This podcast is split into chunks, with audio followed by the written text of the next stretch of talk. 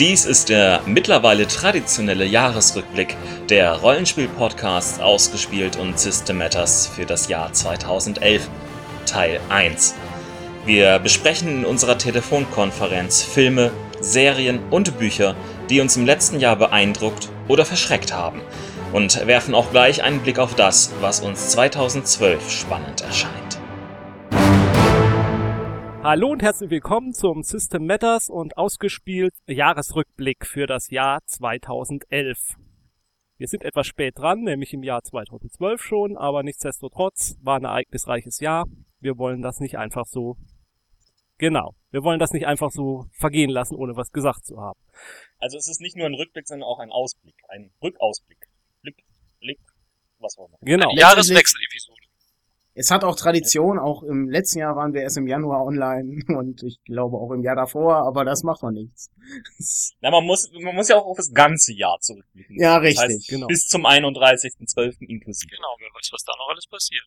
Wollen wir uns bei dem halben Hörer, der unsere Podcasts noch nie gehört hat, kurz vorstellen? Wäre vielleicht angemessen. Also ich bin der Jens. Ja. Ah, oh, moin, ich bin der Ron. Ich bin Sandra. Ich bin der Roland. Ich bin Daniel und Patrick und Matthias hatten leider keine Zeit.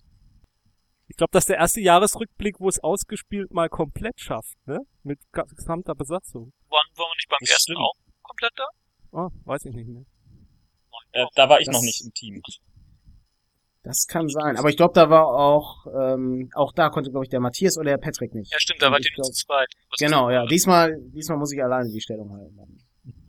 Aber das äh, wird mir gelingen. Da bin ich ganz zuversichtlich. Wir sind da auch zuversichtlich. Ja, ja.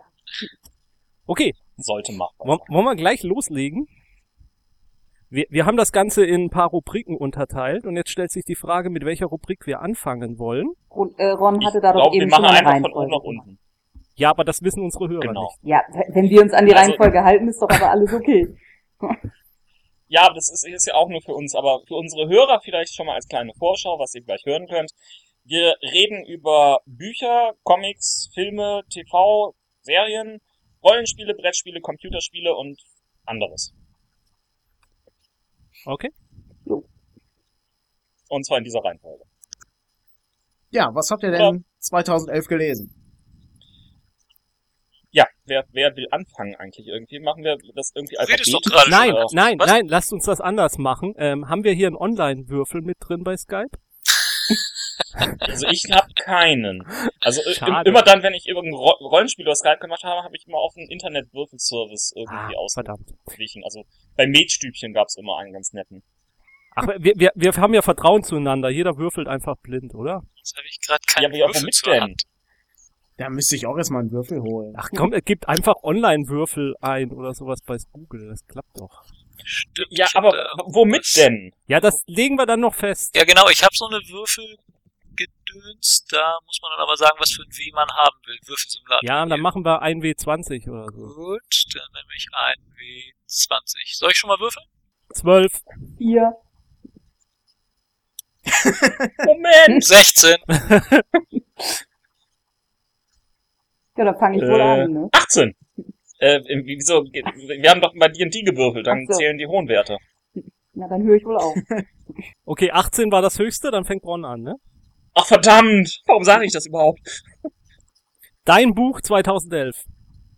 Ähm, mein Buch 2011 ähm, ist eigentlich ein zweiter Teil eines Buches, das schon 2010 erschienen ist. Ich habe beide Bücher aber auch erst letztes Jahr gelesen, nämlich ähm, die Bücher Demon und Darknet von Daniel Suarez. Das Ganze ist beinahe Science Fiction, möchte man sagen. Eigentlich fängt das Ganze als eine Art Thriller an. Es geht nämlich darum, dass es einen Mord gegeben hat, okay? Klassischer Tatort-Szenario. Nur, dass bei diesen Mordermittlungen so Stück für Stück herauskommt, ähm, dass dieser Mord offensichtlich zwar geplant war, aber die Planung des Mordes von jemandem ähm, stattgefunden haben, der mittlerweile tot ist. Der hat ähm, im Internet eine, einen Suchalgorithmus programmiert, der darauf getriggert ist, dass äh, sobald sein Tod in der Presse erscheint, dieser Dämon loslegt und eben diese Person oder diese Personen umbringt. Jetzt ist natürlich die interessante ethische Frage, ähm, kann man so jemanden überhaupt noch bestrafen? Naja, gut, klar, eben nicht, er ist halt tot. Äh, was macht man dagegen und was hat das Ganze für einen Sinn? Es ist, glaube ich, irgendwie eine der interessantesten Lektüren für alle äh, Leute, die mit dem Internet zu tun haben, denn alle Techniken und Technologien, die da drin beschrieben werden, sind durchaus sehr realistisch, auch durchaus heute bereits in vielen Bereichen abbildbar und realisierbar. Und ähm, das Buch hat mich durchaus ähm, sehr beeindruckt. Oder die beiden Bücher, die wirklich aufeinander aufbauen. Sehr viel mehr will ich nicht unbedingt sagen, um nicht zu spoilern. Ähm, ich fand sie auf jeden Fall lohnenswert. Okay, kennt das sonst jemand? Gibt's das auch auf Deutsch? Ähm, äh, tatsächlich heißt der zweite ähm, Teil auch im Deutschen nicht Darknet, sondern, ähm, also im englischen Original heißt er nicht, nicht Darknet, sondern im englischen Original heißt er Freedom Oh, mit einem okay. Trademark-Zeichen. Was genau ist denn jetzt der fantastische Aspekt da drin? Also äh, auch auf die Gefahr hin, dass du da vielleicht spoilern musst, aber so wirkt es ja jetzt erstmal noch ein Thriller, noch ein Äh, also es, es fängt tatsächlich als Thriller an. Es nimmt nachher eine ähm, ja sehr Science-Fiction-ähnliche Wendung, denn es ist ja letztendlich ein Kampf, den man aufnimmt gegen diesen Dämon oder die Dämen, die im so, Internet okay. existieren, auf vielen ähm, Systemen ähm, unterwegs sind. Es ist tatsächlich ein, ein sehr realistisch, also es, es, es ist, die Technik, die da drin beschrieben wird, ist die Technik von, nicht von übermorgen, sondern von, von morgen Also, zwei Wochen äh, oder so. weil es klang erst so, als wenn die Leute, die den Mord dann ausführen, tatsächlich Leute sind. Das war mir jetzt so erstmal nicht klar, dass das dann irgendwas KI-mäßiges ist oder so. Naja, die, die Sache ist, ähm, dieser ähm, Computerprogrammierer, der das Ganze ausgelöst hat, ist tatsächlich, hat einen Plan, äh, den er damit verfolgt. Dieser Plan ist weit komplexer, als man am Anfang annimmt, nur auf diesen Morden basierend. Der, die Bücher werden zwischenzeitlich sehr actionreich. Äh, man kann sich wirklich vorstellen, wenn die Sachen wirklich verfilmt werden, äh, wird das teilweise ein richtig schönes Metzel-Action-Drama, was ähm, an ähm, Sequenzen durchaus in Richtung Transformers gehen könnte manchmal. Gleichzeitig ähm, ist, ist das Faszinierende, dass, ja, und da spoiler ich vielleicht, äh, mit ähm, halt ein bisschen dieses Darknet aufgebaut wird da drum herum. Dieses Darknet, ähm, das ist ja durchaus ein Begriff, der auch heute schon existiert, beschreibt eine, ähm, ja, alternative Gesellschaftsform, die parallel zu ähm, dem, die parallel zu, zu, zu unserer ähm, Demokratie und zu unserer Plutokratie existiert. Und in, in dieser, ähm, in diesem Darknet, das ähm, sehr plastisch, ähm, gerade auch im zweiten Teil skizziert wird, wird halt auch wirklich eine alternative Gesellschaftsform geschildert mit allen negativen wie positiven Konsequenzen, die diese haben könnte. Es ist also auch ein sehr politisches Buch und ich fand das enorm faszinierend zu lesen und ähm, gilt auch in vielen Bereichen als ähm, eines der interessantesten ja, Science-Fiction-Romane der letzten Jahre. Also ich habe den ersten Teil als äh, Remitent schon gekauft. Der liegt hier irgendwo rum, aber gelesen habe ich es auch noch nicht. Was ich interessant finde, ist, dass äh, immer mehr Science Fiction so relativ zeitnah erscheint. Also dass ähm, die Geschichte nicht mehr so weit in der Zukunft spielt. Das, ähm, da gibt's, da gab es in letzter Zeit mehrere Bücher von. Also das ist immer so fast, Mhm. ne, fast greifbar zu sein scheint die Zukunft. Das ist ganz interessant. Vielleicht befinden wir uns in äh, schon in so einer Zeit, dass ähm, ja die Science Fiction eben Realität werden kann. Ne? Also Naja, guck, guck mal, was wir hier gerade machen. Also, richtig. Also, Wir benutzen einen Würfelgenerator und Äh. eine Telefonkonferenz.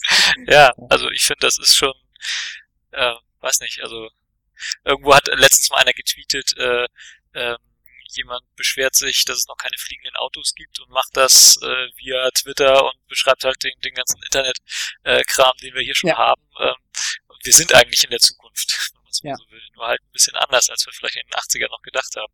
Ohne Hoverboard. Leider. Habt ihr denn auch irgendwas in Richtung Science Fiction gelesen dieses Jahr? Oder eigentlich äh, dran wäre jetzt äh, Roland, ne? Ich denke mal, ich werde Okay. die äh, Vorlage von Ron aufnehmen. Roland. Du Denn ich habe hier weiter. leider drei Bücher stehen, die, ähm, wo ich nicht entscheiden konnte, welches ich nehme. Äh, aber ich übernehme mal die Vorlage und äh, weil es äh, zumindest laut meinem äh, Klappentext auch 2011 noch erschienen ist, zumindest die Ausgabe, die ich hatte, werde ich Quantum äh, nehmen. Das habe ich auf Ratschlag von Jens ähm, gelesen, der es in einer der ersten Sendungen äh, 2011 in Ich liebe es vorgestellt hat. Das ist ein, ähm, äh, Jens hat sich da sehr begeistert gezeigt und ich äh, teile diese Begeisterung. Mhm. Ähm, es fällt mir jetzt ehrlich gesagt nicht richtig leicht, jetzt zu beschreiben, worum es da eigentlich geht. Ähm, es Ja. ist, Wer Ja? hat's geschrieben? äh, ja, wenn ich mir das jetzt aufgeschrieben hätte. Ähm, Jens, hast du es zufällig noch im Kopf? Das ist, glaube ich, ein Finne gewesen, ne? Das war ein Finne und seinen Namen habe ich jetzt so nicht im Kopf, aber ich google ihn mal schnell. Auf jeden Fall ist es auf Deutsch schon erschienen. Ich, Nein, ich habe es auch auf Deutsch gelesen und in der Taschenbuchausgabe und die stammt eben von 2011. Ich denke mal, deswegen ist das okay, dass ich das hier nehme. Ähm, das, ja, er heißt Han, Hanu Rayanimi. Rayanimi. Und es ist, glaube ich, auch sein Erstlingswerk, stimmt's? Ja, er ist, ähm, ich glaube, er ist Quantenphysiker im Hauptberuf. Ich versuche mal ein bisschen was über das Buch zu erzählen. Im Gegensatz zu dem eben geschilderten ist es äh, eben keine sehr nahe Zukunft, sondern doch eine recht ferne, von der eigentlich auch gar nicht beschrieben wird, wann genau die ist. Also von Jahreszahlen ist da schon gar nicht mehr die Rede, beziehungsweise man benutzt, wenn überhaupt, eine völlig andere Jahreszählung schon. Ähm, das Buch hat viel mit Transhumanismus zu tun. Die Menschheit hat sich äh, mit ihren technischen Mitteln extremst weiterentwickelt, streckenweise. Es gibt äh, auch Gesellschaften, die unserer noch relativ ähnlich sind. Ähm, das Ganze beginnt sehr interessant. Ähm, die Hauptfigur, ein ja, Dieb, im Original heißt das Buch Quantum Thief. Ähm, und dieser Dieb ist halt eine der ja, zwei, würde ich sagen, großen Hauptfiguren. Der äh, befindet sich in einem Gefängnis, das äh, von sehr hochentwickelten ja, Menschen kann man kaum mehr sagen, KIs, Menschengebilden, halt äh, sehr hochentwickelten äh, ähm, Intelligenzen betrieben wird. Dort werden ja Wesen reingesteckt, die halt nicht sehr äh, gesellschaftskompatibel sind und die müssen in ihren Zellen sitzen sie gegenüber ständig das Gefangenendilemma durchspielen. Also kooperiere ich mit meinem Partner oder tue ich es nicht? Ähm, äh, wenn ich kooperiere, haben beide was davon. Wenn nicht kooperiert wird, hat der Sieger in Anführungszeichen alles und der Verlierer halt nichts. Äh, meistens, also das erste Beispiel, was gezeigt wird, ist, dass beide eine Pistole in die Hand kriegen und was machen sie jetzt? Schießen sie sofort aufeinander in der Hoffnung, dass einer zuerst ist oder machen sie es nicht und kooperieren? Das ist ein sehr, wird sehr witzig geschildert, weil es, äh, wenn da einer stirbt, dann stirbt er natürlich nicht endgültig, sondern wird wiederbelebt und ähm, muss es weiter durchspielen. Und je kooperativer man sich verhält, desto mehr Kopien von einem werden angelegt und desto mehr identische äh, Versionen von sich selbst hat man um sich herum, ist also sicherer und je seltener man kooperiert, desto weniger wird man. Wenn man erschossen wird, ist es sowieso. So, und aus diesem Gefängnis wird er befreit, äh, wird dann auf den Mars gebracht und soll da einen Auftrag äh, ausführen, im Auftrag einer auch sehr hochentwickelten ähm, Menschenform, sag ich mal. Äh, worum dieser Auftrag besteht, kann ich mich ehrlich gesagt gar nicht mehr so recht erinnern, weil der Schwerpunkt in dem Buch eigentlich, oder meine Faszination von dem Buch ja eigentlich die Beschreibung der Welt war. Also die, das Ganze spielt eigentlich nachher nur noch auf dem Mars. Man hat aber so, kriegt das so mit, dass die Menschheit wohl das ganze Sonnensystem besiedelt hat. Ob es darüber hinausgeht, gibt es, glaube ich, keine Hinweise. weiß nicht jetzt, ob du da noch was anderes in Erinnerung hast, aber ich meine, es geht eigentlich Nee, nur ums, glaube ich auch nicht. Also ums Sonnensystem. Sonnensystem weiter innen als der Mars, da scheinen wohl sehr die hochentwickelsten zu leben. Ähm, um äh, Jupiter und Saturn, glaube ich, da leben. das ist übrigens eine sehr witzige ähm, Idee. Da gibt es eine Menschenkultur, die offensichtlich aus ähm, äh, äh, Rollenspiel, also Computerspielgilden hervorgegangen ist.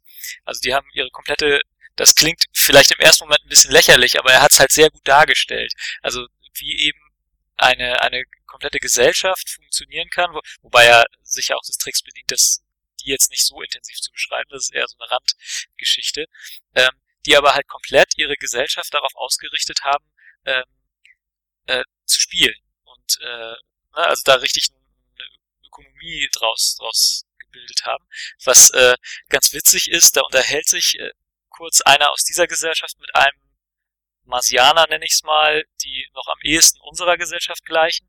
Und der äh, Spielemensch fragt den dann immer, ja, ist ja interessant, was du für eine, also erstmal die Frage, was machst du so, was arbeitest du? Und er erklärt ihm das und dann sagt er, ja, okay, ist ja interessant, äh, aber wie zählt ihr denn die Punkte? Äh, also er versteht überhaupt nicht, dass äh, das, was er macht, nicht irgendwie dann in Punkten gezählt wird und Level äh, auf. Also äh, er hat äh, diese diese völlige Entfremdung äh, sehr spaßig, finde ich, äh, gut dargestellt und, und versucht zu zeigen, wie sich halt so eine Gesellschaft aus sowas entwickeln kann. Klingt jetzt vielleicht ein bisschen Hanebüchen oder ähm, naiv vielleicht, wie ich es erzähle, aber es ist wirklich sehr, sehr gut ausgedacht. Gar nicht mal so, denn was ich auch fast, ja? Denn äh, eigentlich ist es irgendwie ähm, auch so ein, ein der, der zehn Elemente, nämlich halt irgendwie diese Computerspielgeschichte, die auch in, in meinem Buch irgendwie auch nochmal drin vorkommt, als netter Nebengag. Okay, dann, dann äh, will ich nur noch kurz die, die Haupthandlung anreißen oder die, die Hauptszenerie. Ähm, Transhumanismus habe ich gesagt, es ist äh, auf dem Mars äh, da schon gang und gäbe, dass die Leute unsterblich sind. So. Ähm, dann äh, ist allerdings, äh, die Leute bezahlen in Zeit. Das erinnert jetzt ein bisschen an den einen Film, der da gerade rausgekommen ist, aber das Buch war, glaube ich, vorher da. Ähm, und zwar in Lebenszeit. Äh, wenn deine Lebenszeit abgelaufen ist, die du bezahlt hast, dann musst du ins sogenannte Schweigen gehen. Da wird dein Bewusstsein in irgendeine Maschine hochgeladen und musst arbeiten. So, und wenn das Schweigen abgearbeitet ist, wirst du wieder in einen Körper äh, äh, geladen, der genießen kann und ähm, äh, darfst normal weiterleben. Das Witzige daran ist, dass er in dieser Gesellschaft, ich beeile mich jetzt auch, ähm, die ähm, äh, das, was wir als Social Media kennen, äh, sehr weit ausgedehnt hat. Also diese diese Menschen, die in dieser Gesellschaft leben, ähm, umgeben sich richtig mit mit fast physischen ja, Nanowolken, in denen sie ihre Privatsphäre äh, hoch und runter dimmen können. Es gibt gemeinsame Erinnerungen, die irgendwo äh, außerhalb der, der Menschen existieren. Man kann sich entscheiden, ob man gemeinsame Erinnerungen teilt oder nicht. Also er hat eine, eine sehr fern zukünftige Welt, sehr plastisch und durchdacht beschrieben, ähm, ohne dass sie allzu fremdartig wirkt. Und das ist das große Faszinosum, weniger die Handlung, die auch komplex und gut ist, aber diese Schilderung der Welt, die hat mich wirklich ja fast Kann ich so nur unterschreiben. Ich hätte das Buch auch beinahe auf meiner Liste gehabt. Ist nur knapp ähm, geschlagen worden von einem anderen. Ja, dann bin ich dran. Ähm, ich habe mehrere Dinge gelesen in diesem Jahr, sogar wirklich sehr viel. Ich habe auch ein bisschen Science Fiction gelesen, darüber möchte ich aber nicht sprechen, sondern ich möchte sprechen über den König of Camelot von T.H. White. Ein das ist aber nicht 2011 erschienen. ist nicht 2011 erschienen. Es ist, glaube ich, 1936 ja. erschienen, der erste Band. Ja. Und wer äh, den Disney-Film Die Hexe und der Zauberer kennt, ja. Der weiß auch, dass äh, der erste Band, das Schwert im Stein, von T.H. White stammt. Ähm, das ist die gesamte Artus-Geschichte in vier Büchern. Es gibt noch ein extra Buch, das Buch Merlin. Äh, erzählt auf äh, eine neue Art und Weise und äh, sie ist sehr witzig erzählt, sie ist sehr umfassend erzählt, unheimlich gut, hat mir sehr gut gefallen das Buch. Also ja. kann ich nur empfehlen. Aber ich höre schon, ja. äh, da hat's noch jemand äh, mal gelesen ist bei mir schon länger ja. her, aber ich habe es vor vor ein paar Jahren auch mal alle alle drei beziehungsweise vier, den vierten dann hinterher auch noch mal gelesen. Äh, kann ich auch nur zustimmen, nur empfehlen. Großartiges Buch. Also auch heute immer noch genauso aktuell wie wie ja. damals. Aber ganz, ganz toll. Also bitte. ich glaube, ich hatte es äh, auch im, im Podcast bei uns äh, schon irgendwie ab und an mal erwähnt. Das Hörbuch ist auch fantastisch. Äh, ist äh, vorgetragen von äh, Jochen Malmsheimer. Und ähm, das ist also, das macht unheimlich viel Spaß. Also ganz großes Buch. Und äh, bevor ich zu den, äh, ne, also ich könnte jetzt noch zig andere Dinge auflisten, aber ich äh, gebe dann mal weiter, denn äh, wir haben ja schon gehört, ein anderes Buch hat äh, Jens Top-Buch verdrängt. Nein, Jens, doch, so war es, ja. Ja, genau. Äh, das habe ich jetzt zum Ende des Jahres gelesen. Ich habe es zu Weihnachten geschenkt bekommen und habe es dann auch geschafft, ja, ganz knapp geschafft, es im 2011 noch zu Ende zu lesen. Und zwar ein Sherlock Holmes Roman. Oh, Der erste Sherlock Holmes Roman, der von der, na, wie heißt sie jetzt? Von der Ja. Holmes Association oder wie auch einmal heißt, äh, Mhm. genehmigt wurde oder deren Absegnung bekommen hat. Nämlich Also The ist tatsächlich ein neuer Roman. ja, Ja, ja, ist ein neuer Roman. der 61. Der Roman heißt, der Titel ist The House of Silk. Autor ist Anthony Horowitz. Der ist mehr bekannt als äh, Drehbuchautor in England. Er hat wohl zahllose Krimiserien geschrieben. Und äh, The House of Silk ist ein ganz klassischer Sherlock Holmes Roman. Mit ähm, spielt 1890, spielt vor dem ist kein Spoiler, dem ersten Tod von äh, Sherlock Holmes in Reichenbach-Wasserfällen Wie, das ist kein Spoiler. weil das so alt ist. Wer das nicht gelesen hat und kennt, das gehört zum Allgemeinwissen. Tut mir leid. Aber das ist doch ein Spoiler. Na gut. Ja, also The House of Silk äh, beginnt wie klassische Sherlock Holmes Romane eben beginnen. Ein Klient kommt in die Baker Street, schildert, ähm, es ist ein Gemäldehändler, er schildert darüber, dass er einen Herrn gesehen hat, äh, der ihn schon seit mehreren Tagen beobachtet und dass er vermutet, dass das im Zusammenhang steht mit einem Gemäldegeschäft, was er in den USA hatte, was etwas schiefgelaufen ist und fühlt sich durch diesen Herrn bedroht. Aber das ist nur der Aufhänger. Daraus entsteht dann eine viel größere Geschichte. Eine Geschichte, die ähm, Holmes dann wirklich in Bedrängnis und Lebensgefahr bringt und Watsons Freundschaft zu Holmes auch äh, auf eine schwere Probe stellt. Und das, was es unterscheidet vielleicht ein bisschen zu den klassischen Holmes-Geschichten ist, es hat einen kleinen kritischen sozialen Aspekt, was aber auch die alten Holmes-Geschichten hatten. Nur ähm, er nimmt einen bestimmten Aspekt aus den Holmes, äh, klassischen Holmes-Geschichten heraus, der immer wieder auftaucht, was die Arbeit von Holmes angeht und äh, beleuchtet ihn etwas kritisch und lässt Holmes da auch an seiner eigenen Vorgehensweise etwas zweifeln. Das ist einer der Vorwürfe, der dem Roman gemacht wurde, dass der so sozialkritisch wäre und nicht einfach dieses viktorianische England schildert, wie es ist. Aber ich finde, das stimmt nicht, denn äh, Doyle hat durchaus in seinen äh, Kurzgeschichten und Romanen auch äh, durchaus ab und zu mal Sozialkritik anklingen lassen. Von daher finde ich das auch berechtigt. Ich fand die Geschichte super spannend. Ähm, es gab Teile des Plots, die ich relativ schnell vorhersagen konnte, wo ich dachte, ah, darauf läuft's wohl drauf hinaus. Andere Teile im Finale habe ich so nicht kommen sehen. Also von daher mh, war das in Ordnung so. Und ich muss auch sagen, auch wenn man die alten Holmes-Geschichten heute liest, es gibt schon Stellen, wo man relativ schnell auf die Lösung kommt. So clever waren die auch nicht. Also ich habe es sehr genossen. Ich hoffe, dieser Horowitz schreibt da nochmal Nachfolger zu. Ich war wirklich positiv überrascht. Ich dachte mal, eine neue Holmes-Geschichte, das ist mal was Nettes zum zwischendurch mal lesen und dass das aber echt so ein Buch wird, was mich wirklich umhaut. Und das Finale ist echt grandios. Mm, Eine Leseempfehlung von mir. Ist allerdings bisher auch nur auf Englisch erschienen. Nee, gibt's auch auf Deutsch. Das, Geheim das Deutsch? Geheimnis des weißen Bandes Oha, okay. Wusste ich noch gar nicht. Ja. ist, äh, ist auch auf meiner Leseliste für 2012. Dann wäre Sandra dran, ne? Jo. Also ma- meine Auswahl war da relativ beschränkt, was Bücher angeht, die eben auch wirklich 2011 erschienen sind. Daher wüsste ich jetzt nicht unbedingt, ob es das beste Buch ist, das ich im letzten Jahr gelesen habe, aber das Beste von 2011. Äh, da kann ich es auch relativ kurz, kurz machen. Es war der äh, letzte Dresden Files. Und zwar in meinem Fall ist das Changes, also das Taschenbuch ist 2011 erschienen. Das Hardcover glaube ich schon 2010, aber lasse ich jetzt mal gelten. Also es ist ja seitdem schon ein Folgeband im Hardcover erschienen, aber da warte ich eben auch noch aufs Taschenbuch. Also zu Dresden Files müssen wir, glaube ich, an dieser Stelle nichts mehr sagen. Aber in, in Changes, äh, wie der Titel schon sagt, ähm, wird doch einiges an der Hauptgeschichte rapide weitergeführt Ui. und es gibt massive Einschnitte und Änderungen. Jetzt ist natürlich die Frage, was sind denn die äh, misslungenen Geschichten, also die Flops irgendwie für 2011? Ähm, ich mir ist kein Buch unterlaufen, was ich nicht irgendwie, äh, was ich komplett gelesen hätte und nachher meinte, das wäre mehr gewesen. Ich habe es eher irgendwie schon vor zur Seite gelegt, meist. Äh, muss ich dazu bestehen. Dazu Ähm, ist einem mittlerweile ich auch die Zeit zu kostbar. ja. Ähm, ich, ich möchte daher irgendwie eher etwas Allgemeineres kritisieren. Äh, ich habe letztes Jahr angefangen ähm, mit E-Books, ähm, mit dem Kindle. Wir hatten ja die Kindle-Episode, ähm, falls wir uns erinnern. Und ähm, was mir derzeit missfällt, ist die Preisgestaltung bei E-Books. Die hat nämlich irgendwie in Deutschland noch nicht so richtig an Fahrt gewonnen.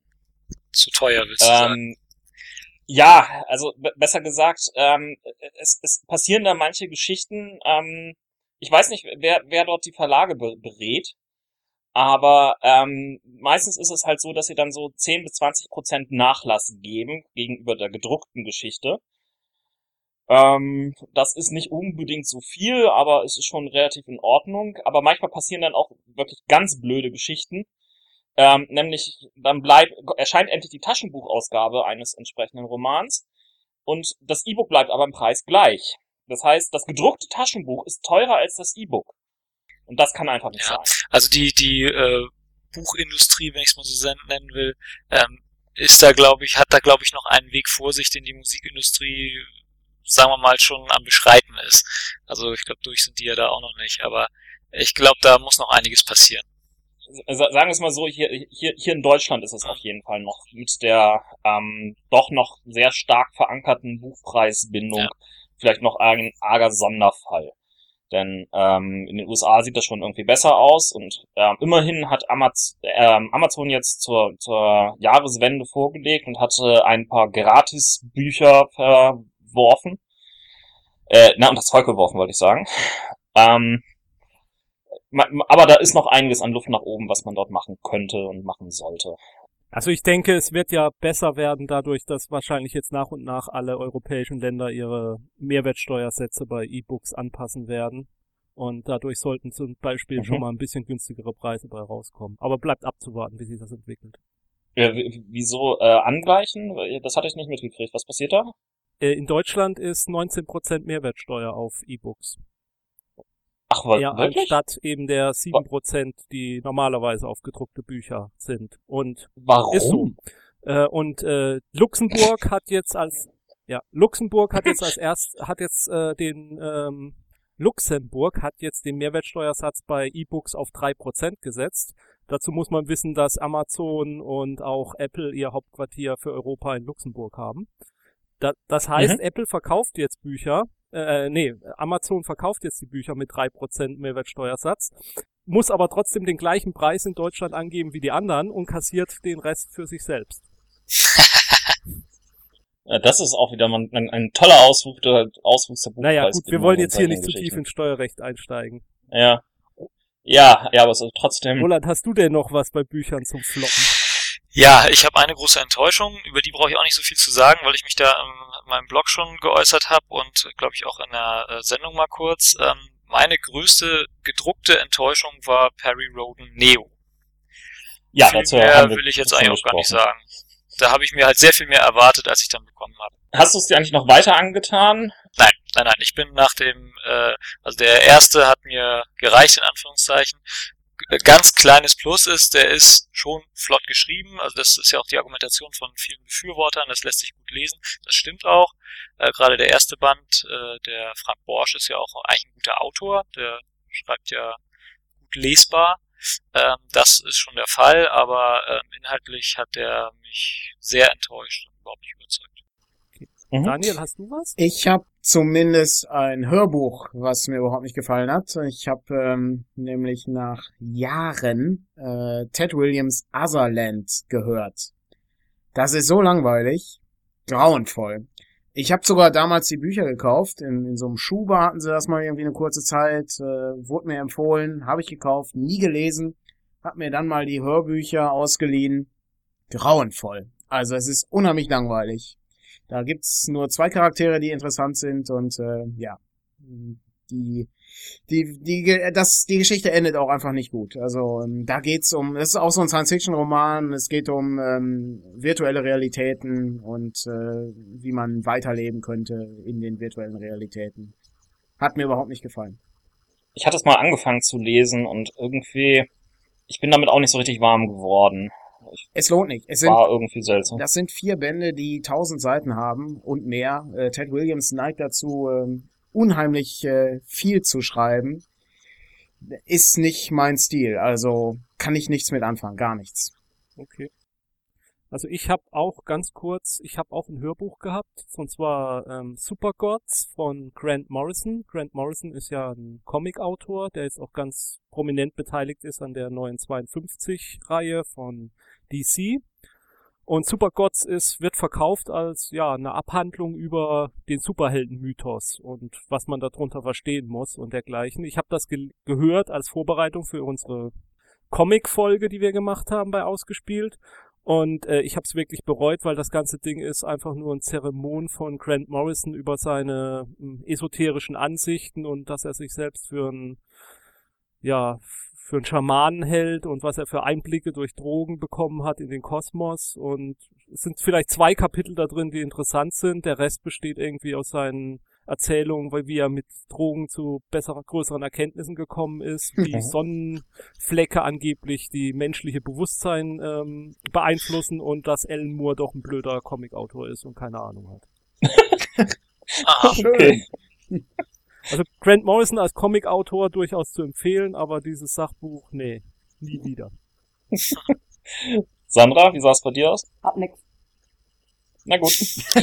Dann machen wir noch eine sch schnelle, kurze Ausblickrunde. Was gibt es, worauf ihr euch 2012 freut? Ähm, ich freue mich auf das neue Buch von John Scalzi. Ähm, ich weiß, das ist äh, Roland nicht unbedingt zu seiner Sache, aber ähm, er hat ein Buch. Das ist ja. Aber äh, John Scalzi hat ein neues Buch geschrieben, ähm, nämlich Red Shirts. Und dreimal dürft ihr raten, um welches Thema es dabei gehen könnte.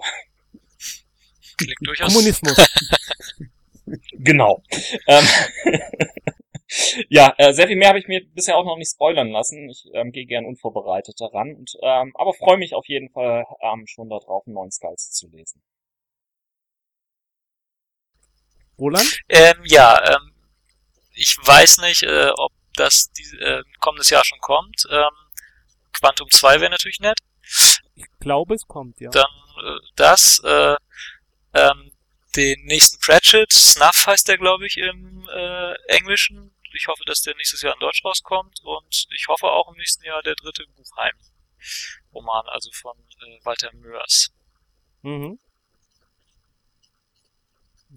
Ich habe gehört, dass die äh, Geschichte um das letzte Einhorn von Peter S. Beagle äh, nochmal zusammengefasst erscheinen soll. Oder sogar schon erschienen ist.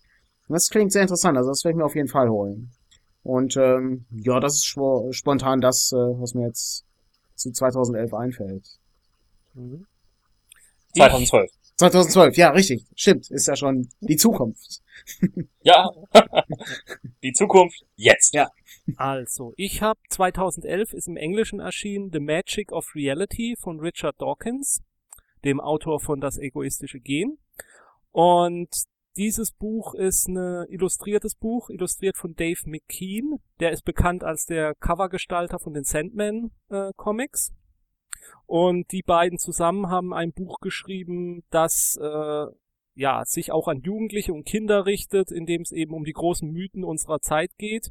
Jedes Kapitel fängt damit an, dass ähm, was ist die Sonne und warum gibt es Tag und Nacht oder warum passieren schlechte Dinge.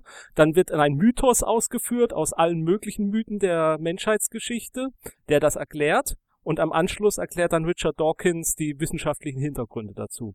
Und ähm, Richard Dawkins ist einer meiner Lieblings-Sachbuchautoren, Dave McKean ist ein großartiger Zeichner und äh, ich freue mich drauf, dann das Buch hoffentlich auf Deutsch erscheint. Nämlich das ist ein Buch, was ich unbedingt auf Deutsch haben will, weil ich das gerne meiner Tochter dann auch irgendwann mal nahebringen möchte. Sehr gut. Und Sandra? Jo, äh, ich könnte es mir jetzt ganz einfach machen und sagen, der nächste Dresden Aber ich mache es ein bisschen komplizierter. Äh, und zwar hat ja Brandon Sanderson vor kurzem endlich den Wheel of Time Abschlussband ah, fertiggestellt. Ja. Und jetzt gehe ich davon aus, dass der dann dieses Jahr hoffentlich erscheinen wird. Und nachdem, oh Gott, wie, wann war das, der erste Band rausgekommen? Ich weiß nicht, aber diese Reihe verfolgt mich mein halbes Leben, glaube ich. Und jetzt, dass es jetzt noch beendet wird, trotz des Todes von Robert Jordan, ist, da freue ich mich drauf. Okay, das zu dem Thema Büchern. Wir machen mit den Comics weiter, aber erstmal wird gewürfelt. Ich habe schon wieder eine 15. Und ich eine 2. Ähm, 16. Dann darfst du anfangen, Sandra. Juhu. Äh, was machen wir jetzt? Wir reden jetzt über Comics. Comics. Ähm, was ist 2011 dir besonders positiv aufgefallen? Ja, also da habe ich jetzt tatsächlich nichts, was aktuell 2011 wäre. Ich habe einige sehr gute Comics äh, gelesen, würde aber sagen, äh, na sagen wir mal, am emotionalsten berührt hat mich davon Alias. Da hatten wir, glaube ich, kürzlich schon mal drüber geredet hier im Podcast, oder? Ja, Ja, Folge. stimmt. Hatten wir. Genau, also von einer eigentlich ehemaligen Superheldin, die, also im Marvel-Universum, äh, die jetzt als Privatdetektivin arbeitet und ja, wo eben die Marvel-Superhelden, wie man sie kennt, irgendwie im, im Hintergrund oder als Nebencharaktere mal mitspielen, wo es aber eigentlich um relativ normale Privatdetektivarbeit geht. Und das ist sehr, sehr nett. Gut, wir verweisen natürlich irgendwie in unseren Links Mhm. auf den entsprechenden anderen Podcast, wo du das ausführlicher vorausstellst. Mhm. Daniel, was hattest du an Comics? Ähm, ich habe gar nicht so viele Comics gelesen und äh, die ich gelesen habe, die sind dann auch schon etwas älter. Und vorstellen möchte ich dann die Liga der außergewöhnlichen Gentlemen Teil 2, beziehungsweise Band 2, wo es dann um die Mars-Invasion ging. Die, äh, die Reihe ist wirklich sehr gut. Also mir gefällt die, äh, die gefällt mir richtig gut. Ähm, der, der Zeichenstil ist sehr schön, die Story ist von Alan Moore.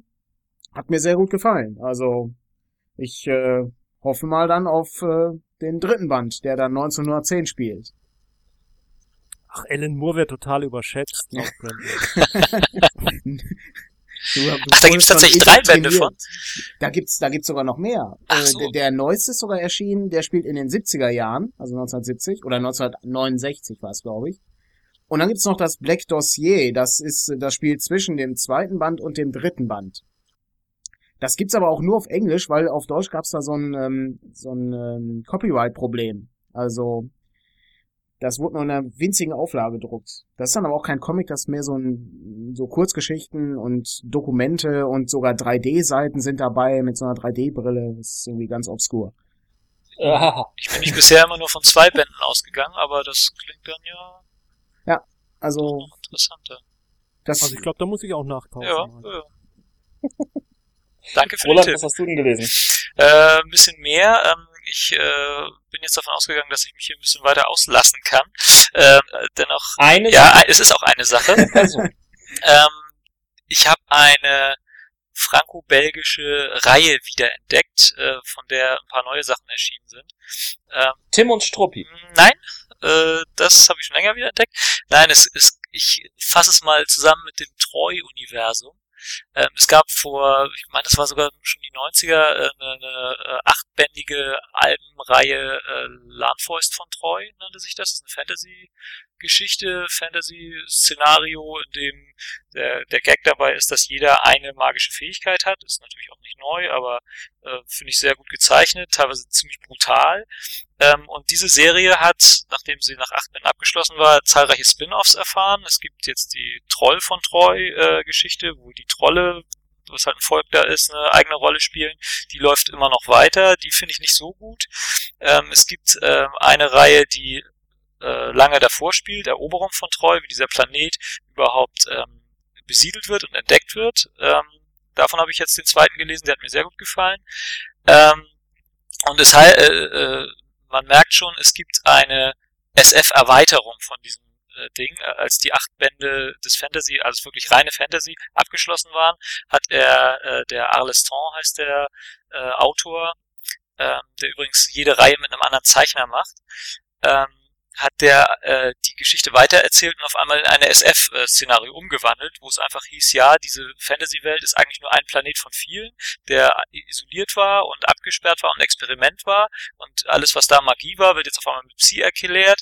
Die Hauptfiguren werden äh, wurden einfach mit dem Raumschiff abgeholt und äh, weggebracht und die, die Abenteuer dieser äh, Hauptfiguren jetzt in dem Raumschiff ähm, oder in der in der Galaxis, wo auch immer das sein soll, äh, die werden jetzt weitererzählt und sind dann äh, Landfäust der Sterne, nennt sich das. Die läuft auch immer noch weiter, die Reihe. Die habe ich aber erstmal nicht weiterverfolgt, weil sie mir irgendwann dann auch nicht mehr so reizvoll erschien, aber ich denke mal, ich werde das jetzt wieder aufgreifen. Und ähm, äh, da, die erscheinen übrigens alle im Carlsen Verlag und jetzt habe ich zufällig, als ich was vom Splitter Verlag in die Hand gekriegt habe, gesehen, dass der Alestor mit noch anderen Zeichnern ganz viele weitere Spin-offs äh, angefangen hat, die jetzt komischerweise im Splitter Verlag erscheinen, die aber auch alle recht interessant äh, wirken, weil er mit sehr unterschiedlichen äh, äh, Zeichnern, die ganz unterschiedliche Stile haben, zu arbeiten scheint und teilweise auch ganz unterschiedliche ähm, äh, äh, Erzählstile äh, zu beschreiben scheint. Und da ähm, also richtig gut gefallen hat mir eben diese Eroberung von Troy 2 und äh, hat mich halt dazu geführt, dass ich da wohl äh, alles wieder nachkaufen muss. Und neu also die Fantasy-Reihe habe ich auch gelesen. Ich glaube, die hattest du mir hm, mal genau. ausgeliehen. Die, die haben wir. Die haben wir. Oder habt ihr ja. sogar selber? Okay. Mhm. Der Bruch ist aber ziemlich krass von Fantasy ja, nach Science ja, Fiction. Aber ganz also, gut gemacht, weil die Science Fiction natürlich auch jetzt nicht absoluter Hard SF ist. Ne? Da, die Zeichnungen sind dann natürlich auch sehr opulent und ähm, okay. äh, es ist auch natürlich sehr viel Psi drin, was dann was ja letztlich doch eher wieder Fantasy ist. Also die, die rennen auch in dem äh, Weltraum-Szenario, das ist dann eher so wie Star Wars, die rennen dann schon auch alle noch mit Schwertern darum und, und so ah, ist viel okay. Adel und sowas. Also insofern ist der Bruch nicht ganz so hart. Jens. Ich bin dran? Ja. Ja. Ja, okay. Äh, also ich habe 2011 war das absolut grandiosste Comic-Jahr, was ich bisher hatte. Ich habe so viele Comics gelesen und so viele gute Comics. Ich, ich ja, ich musste würfeln, um mir dann eins rauszusuchen. Ich habe jetzt genommen Gotham Central von Ed Brubaker und Greg Rucka. Das spielt im DC-Universum in Gotham, wie der Titel schon sagt. Und es geht um eine Polizeieinheit, die in Gotham, also Detectives, Detectives einer Polizeistation in Gotham, die einfach Verbrechen auflösen oder Verbrechen aufklären. Und immer wieder taucht halt äh, eine gewisse Fledermaus in diesen Verbrechen auf und natürlich auch deren ähm, Feinde. Und der erste Roman oder die erste Reihe heißt Officer Down. Und da geht es darum, dass ein ähm, Detective von Mr. Freeze umgebracht wird. Und die Detectives äh, dieser Einheit haben sich jetzt beschlossen, sie wollen das Verbrechen aufklären vor, vor Sonnenuntergang. Denn dann wird Batman auftauchen und sich um den ganzen Kram kümmern. Und äh, sie wollen das selbst schaffen. Und das Ganze ist weniger ein Superhelden-Comic als eigentlich eine, ja, fast wie so eine Polizeiserie. Also es ist auch so aufgeteilt, Ed Brubaker schildert, glaube ich, die ähm, Erlebnisse der Tagschicht und Greg Ruka die der Nachtschicht. Die Detectives untereinander haben auch ihre Probleme und Auseinandersetzungen. Es ist sehr, ja, also es hat mich emotional sehr mitgenommen zum Teil, weil auch äh, wirklich schwere Schicksale da gezeigt werden, auch die schwere Arbeit der Polizisten da, ihre Probleme mit Batman. Einerseits brauchen sie ihn, andererseits äh, ist es natürlich auch schwer für sie, mit so einem Vigilanten zusammenzuarbeiten. Und das ist eine grandiose Reihe, von der ich bisher jetzt nur den ersten Sammelband habe. Der sind aber so zehn oder elf Hefte drin versammelt. Und das werde ich auf jeden Fall weiterlesen. Das klingt richtig gut. Ähm, ja, das ist äh, unheimlich interessant. Also das werde ich mir auf jeden Fall kaufen ist bei Amazon auf jeden Fall noch erhältlich in diversen Ausgaben und ähm, es sollte auch tatsächlich mal eine Fernsehserie dazu geben. Allerdings floppte dann das erste Spin-off von, ähm, ah, wie hieß denn, von Smallville gab es ja dann mal so eine Serie auch mhm. mit drei Damen in, Be in Birds of Prey hieß das. Und das ja. floppte leider und deswegen wurde dann auch die äh, Serie, äh, also die Pläne der, der Fernsehserie draus zu machen, wurden leider auch eingestellt. Ja, das ähm, ist aber also, auch zu Recht gefloppt, die Serie damals. Aber ja gut, das ist ein anderes Thema. Ähm, aber ähm, das ist auch ein Szenario, weil ich mir zum Beispiel sehr gut mal für eine Rollenspielrunde vorstellen könnte. Ja. Da gibt's doch dieses äh, Mutant City Blues. Genau, man, ne? ganz genau. CSI, Blues, CSI Gotham. Ja, ja, mhm. ja. Also das ist, kann ich wirklich nur empfehlen.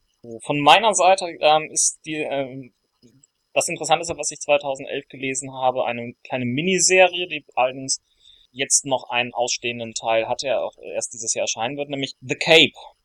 Nicht zu verwechseln mit einer gleichnamigen Flop-TV-Serie. Wollte gerade sagen, die Serie kenne ich nämlich, die war ziemlich schlecht. Also. Nicht, genau, nicht zu verwechseln damit. Ähm, die Serie war sehr schlecht, aber ähm, der Comic hat damit rein gar nichts zu tun. Er basiert eigentlich auf einer Kurzgeschichte von Joe Hill. Ähm, und Jason äh, Chiara Meller hat ähm, äh, die Geschichte geschrieben von einem äh, Br Brüderpaar, ähm, das äh, in ihrer Kindheit immer ähm, Superhelden miteinander gespielt hat und auch mit so einer alten äh, Kuscheldecke, den sie, äh, den sich einer als Cape umgehangen hat ähm, haben sie die ganze Zeit rumgespielt, Mutproben gemacht und andere Sachen. Nun wird aus einem äh, dieser Brüder halt der nachher, ähm, als sie erwachsen sind, der Überflieger. Der andere stößt, stößt in eine entsprechende Arbeitslosigkeit äh, von einem Flop in den nächsten Flop rein, auch beziehungstechnisch. Aber irgendwann entdeckt ähm, äh, dieser ähm, Bruder dann ähm, in seiner alten äh, Wäschekammer eben jenes Cape wieder. Und als er es sich umhängt, stellt er plötzlich fest, dass er damit tatsächlich fliegen kann. Sehr viel mehr will ich eigentlich gar nicht verraten. Ähm, das Interessante an diesem ähm, Comic ist auf jeden Fall, dass er einer der äh, schönsten ähm, ja, wie heißt es, äh, schönsten Bösewichterzeichnungen nachher aufstellt, die ich bisher gelesen habe. Er, äh, es ist eine sehr, sehr kurze Reihe, eine sehr brutale Reihe teilweise, aber ähm, sehr interessant und innovativ zu lesen, zumal auch relativ schön illustriert. Ist dieser Joe Hill der Sohn von Stephen King? Also wenn das der Keine Joe Ahnung. Hill ist, dann ist er es, ja. Ja, okay. Weil der hat ja einige ziemlich äh, gut äh, rezensierte ja. Sachen in der letzten Zeit. Die Kurzgeschichtensammlung zum Beispiel ist sehr gut, die, die er hat. Ja, ja habe ich auch gehört. Und auch dieses Lock and Key soll ja wohl sehr gut ja, sein. Ja, genau, genau. Das ist, das ist auf jeden Fall von Lock and Key ähm, den, dem Macher. Der okay, ja, dann ist, ja, er dann das. Dann ist er das. Hm. Mhm. Kommen wir zu den Flops. Äh, was fandet ihr denn absolut bescheiden oder was war nicht so richtig zu verwenden von eurer Seite? Äh, fangen wir auch mal wieder an bei Sandra. Nix. Ja, ähm, bei mir ist es, äh, es ist, es ist kein Flop, aber ich habe es nicht weitergelesen. Und zwar hatten die Anfang des Jahres, glaube ich, bei 2001 den großen Hellblazer-Ausverkauf. Und da gab's ich weiß nicht, 13, 14 Bände Konstantin Hellblazer Comics. Und ich habe bisher nur ein Band gelesen. Auch dann schick sie uns. Ja, ich, ich möchte sie ja nicht aufgeben, aber ich bin im zweiten Band bin ich irgendwie hängen geblieben. Der Zeichenstil ist schon ziemlich 80er Jahre mäßig. Ähm, und ja, die Handlung war jetzt auch nicht so toll in dem zweiten Band. Und dann ist. Also da sind aber sehr, sehr gute Geschichten bei. Klar, das also wechseln auch. dir die Gas Ennis Ja, das, äh, das ist es wahrscheinlich. Vielleicht habe ich einfach nur die falschen Stories gelesen. Wie gesagt, es ist auch kein totaler Flop. Ja, aber es sind nicht nur die Gas Ennis Stories gut. Also. Aber ich glaube, wenn du die gelesen hast, dann willst du den ah, Rest okay. auch lesen. Also, wie gesagt, ist kein totaler Flop, aber ist eben so ein Ding, äh, so 13 Bände stehen dann so in der Ecke rum und warten darauf gelesen zu werden und ich konnte mich irgendwie noch nicht dazu aufraffen. Zumal man dann Comics ja auch nicht so lange liest, ne? Also. Ja, also dann würde ich auch sagen, such die Gas Ennis okay. Finger raus und Gut. Also ich weiß jetzt nicht, wie es heißt, aber Bad Habits. Ja, ja, schlechte Gewohnheiten. Mhm. mhm. Schlechte Gewohnheiten. Das lies das mal. Und wenn du dann immer noch nicht von überzeugt bist, dann dann kannst du sie Ja, okay, gut. Dann schick sie uns. Wird, wird gemacht. Äh, so richtig äh, Flops habe ich ehrlich gesagt auch nicht. Ich hatte beim letzten gratis Comic-Tag äh, irgendwie 15, 20 Hefte mitgenommen und zwei davon waren Fehlgriffe. Die waren aber auch abzusehen. Und zwar habe ich den Fehler begangen, das Clone Wars Heft mitzunehmen. Also da brauchen wir aber nicht drüber Ui. reden. Ja, äh, ich habe im Jahr davor war in dem Clone Wars Heft auch eine normale Star Wars Comic Geschichte drin, die gut war. Die, die, ja? die war richtig. Und gut. da hatte ich und die Clone Wars Geschichte ja. dagegen war genau. so ein Abfall. Und das habe ich mir bei äh, diesem Jahr oder im Jahr 2011 eben auch erhofft. Und da war aber nur eine total schrottige Clone Wars Geschichte drin und ähm, gut, aber das war abzusehen. Und das zweite sage ich nicht, weil ich hier kein Perry Rodan Bashing betreiben will. Nein, nicht? also ich habe mir so ein Perry Hefter auch beim beim Dings mitgenommen, das fand ich halt auch nur so mittel. Aber gut, das ist jetzt Okay. Ich bin dran, oder? Ja, Jens. Äh, ich habe auch keinen wirklichen Flop. Ich lese immer noch die Reihe The Boys von Garth Ennis und ich muss sagen, bring sie endlich mal zu Ende, weil das letzte Band ging mir irgendwie nur noch auf die Nerven. Mehr sage ich nicht. Ich habe als Flop einen der großen Relaunches letzten Jahres. Ähm, und zwar wurde Spider-Man neu äh, gelauncht. Ähm, also nicht zu verwechseln mit dem großen DC 52 Relaunch. Spider-Man wurde auch neu gelauncht und zwar in der Ultimate-Fassung. Äh, und dort wurde er komplett neu gelauncht, nämlich äh, wurde Peter Parker eben mal kurz umgebracht und ein ganz neuer äh, Spider-Man wurde eingesetzt, nämlich Miles Morales. Ein, ähm, ja, wie soll ich das jetzt sagen, ohne richtig, äh, äh, un, ohne ähm, PC zu, äh, nicht mehr PC zu werden. Einigen ethnischen Minderheiten angehörend. Ja, danke. Das trifft es, trifft es recht gut. Er ist irgendwie unterschiedlicher Herkunft. Und ähm, natürlich ist es halt irgendwie äh, die Geschichte eines Teenagers, der von einer Spinne gebissen wird. Okay, soweit darf man sich das noch vorstellen. Aber äh, diese, diese Spinne verleiht ihm jetzt nicht nur die Tatsache, dass er halt irgendwie an äh, der Decke rumlaufen kann, sondern er kann auch äh, unsichtbar werden oder sich besser tarnen oder was auch immer und anderen Kram. Also ich, ich habe zwei, drei Episoden ausgehalten, danach habe ich das Ganze irgendwie weggetan und fand es nur noch meh. Es ist nicht mehr der Charme, den irgendwie ein Peter Parker hatte. Klar, das ist schwer daran zu kommen. Ich finde es zwar auf der einen Seite mutig, diesen kompletten Relaunch zu machen, aber äh, Hatte der meh. Ultimate Peter Parker denn auch diesen Charme? Haben sie den da denn auch? Ich, ich kenne den nicht. Also ich kenne Peter Parker nur in der normalen Version ein bisschen. Den Ultimate kenne ich gar nicht. Äh, naja, die, die Ultimates waren immer etwas härter, immer etwas ähm, konkreter und immer etwas aufgedrehter in vielen Bereichen. Aber ähm, ich habe auch nicht allzu viel von den, den ähm, alten ähm, Peter Parker da gelesen. Aber ähm, nee. Ähm, also der neue hat mich einfach so. Äh, es ist, es, es ist einfach, also eigentlich habe ich so die ganze Zeit das Gefühl, ich ähm, gucke dort jemanden zu, der eigentlich nur noch irgendwie von Selbstzweifeln und von irgendwelchen Depri-Schüben irgendwie als Teenager ähm, versehen wird und nebenbei merkt, dass er wie eine Spinne an der Decke laufen kann. Ich denke, das fasst es gut zusammen. Okay. Ja. Haben wir dann alle Flops? Ja, und jetzt kommen die, ja. äh, was erwarten wir denn für 2012? Kann ich auch nicht wirklich was sagen. Also ich, ich wüsste jetzt nichts. Okay. Ba Machst, hast du ja, bei mir ist es jetzt Gossen Central 1 bis 5. äh, das, äh, ja, das, das ist echt super. Also, da bin ich dabei.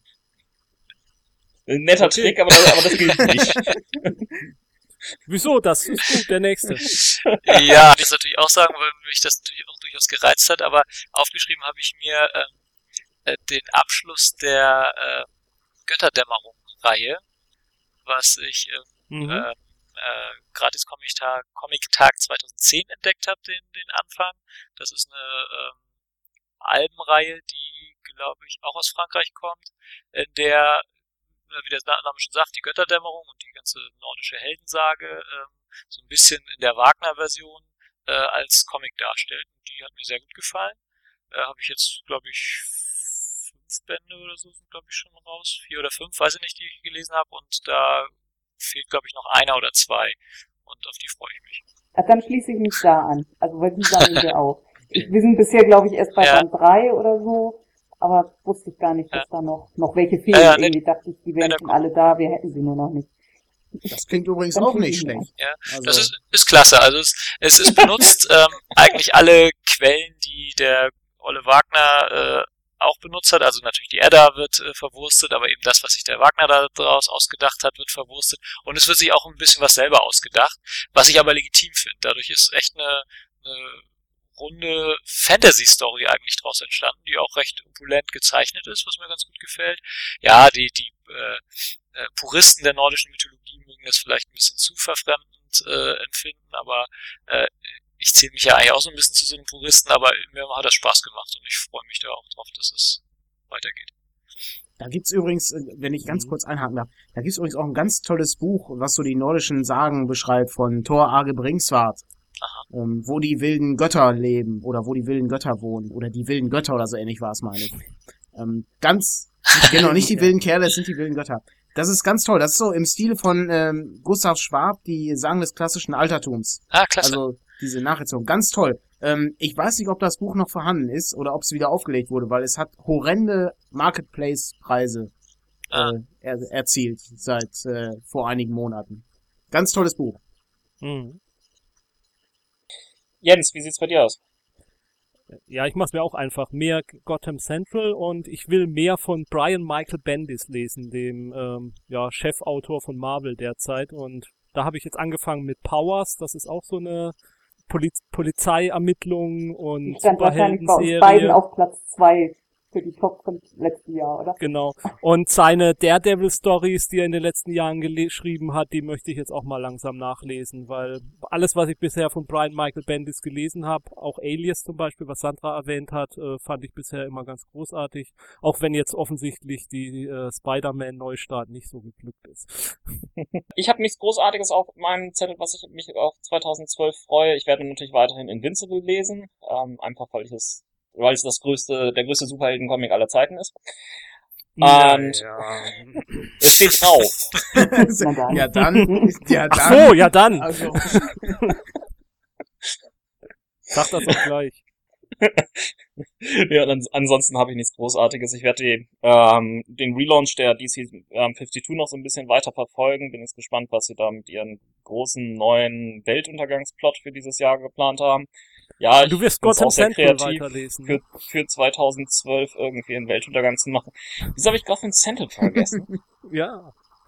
das ist, also, das, das klingt unheimlich gut mit, mit diesem Polizeitruppe. Ich komme da gar nicht drüber weg. Notier dir das mal. Ah, Eigentlich können wir jetzt aufhören, oder? Ach, immer diese Batman-Freunde hier. Ist unglaublich. Ähm, machen wir weiter mit Filmen, ja? Ich glaube, ich fange an. Ich habe eine 20 gewürfelt. Ach, lüg doch nicht. Nee, habe ich wirklich. Ich habe eine 17. Oh, ich auch. Nein, ich habe eine, Ich hab eine 20 ich hab gewürfelt, ohne aber Scheiß. wirklich. Müssen wir da nochmal einen Ja. Stempel machen?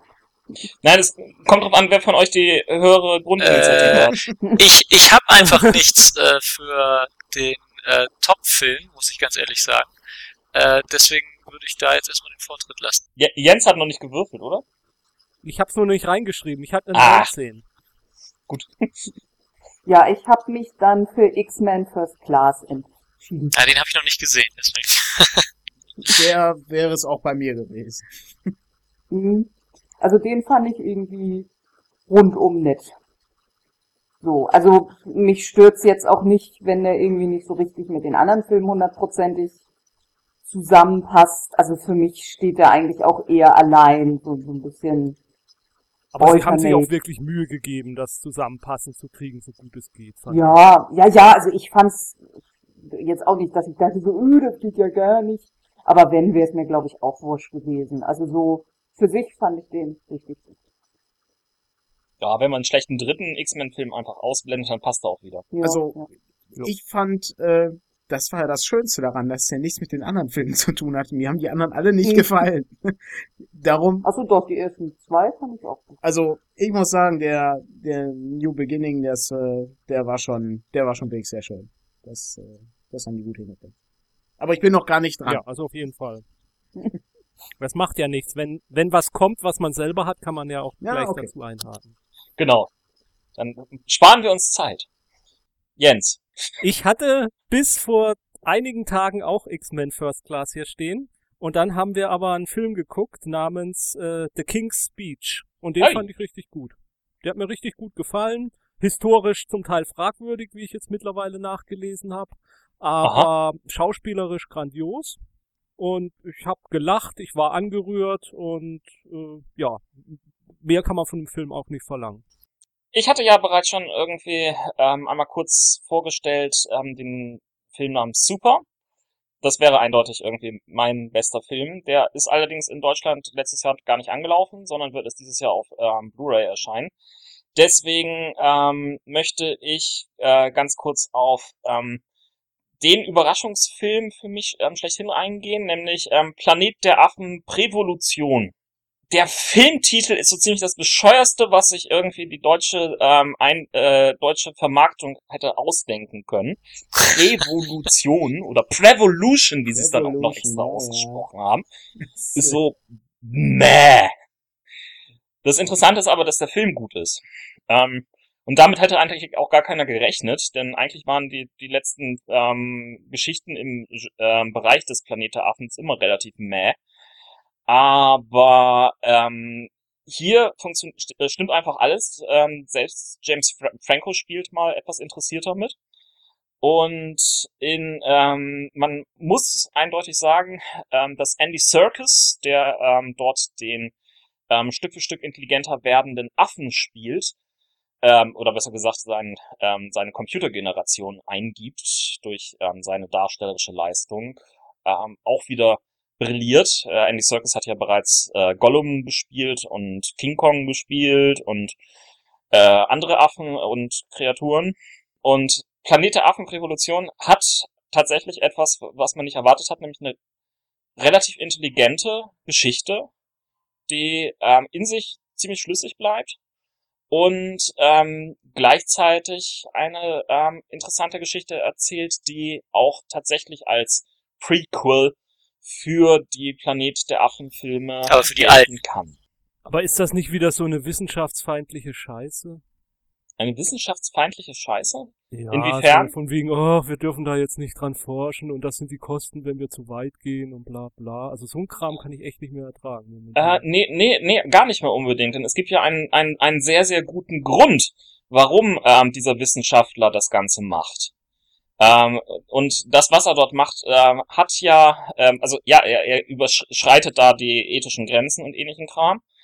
Aber ähm, es gibt eine sehr gute Motivation, die er äh, dafür hat, nämlich ähm, sein an ähm, Alzheimer erkrankter Vater, den er äh, letztendlich dadurch ähm, helfen will oder helfen kann. Aber ich habe ich hab den Film nicht gesehen, aber äh, die Problematik äh, dürfte dadurch jetzt nicht sein, äh, oh, was haben wir getan, wir haben Monster erschaffen, sondern eher, dass mit diesen neuen Intelligenzen nicht äh, äh, menschenwürdig umgegangen wird und die dann deswegen den Aufstand machen, oder? Oder sehe ich das falsch? Hab ich noch Ja, ähm, mit, mit, mit den Affen wird natürlich irgendwie viel umgegangen, äh, fies umgegangen.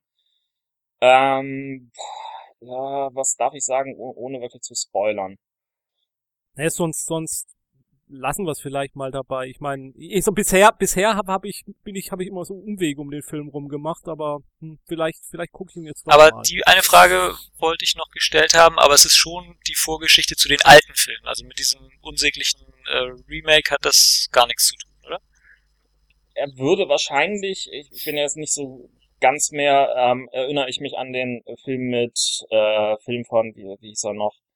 Ähm, nein, also äh, er, er kann sowohl für Charlton Heston funktionieren als auch für ähm, den äh, Tim Burton Film, denke ich. Also ähm, äh, gibt es keine direkten Rückbezüge, die jetzt sich auf den einen oder anderen festlegen.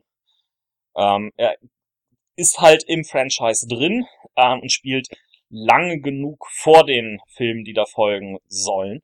Er legt halt nur die, die Grundlagen, ohne dass er jetzt so zeigt, okay, jetzt hier, hier äh, könnte eine Affengesellschaft raus erwachsen, ja, aber das Ja, ohne zu wahrscheinlich weit führen zu wollen, aber die ähm, alten Filme hatten ja so viele Teile, die danach kamen, da wurde die Geschichte ja anders erzählt. Da gibt's ja eine Zeitschleife, dass die alten äh, Affen an die Vergangenheit äh, geraten und dadurch ihre eigene äh, Entstehung irgendwie mitbefördern. Also insofern ist das Ja, das, das hat, das Ja, ja, ist eindeutig Hätte hier ich- nicht. hätte mich auch gewundert.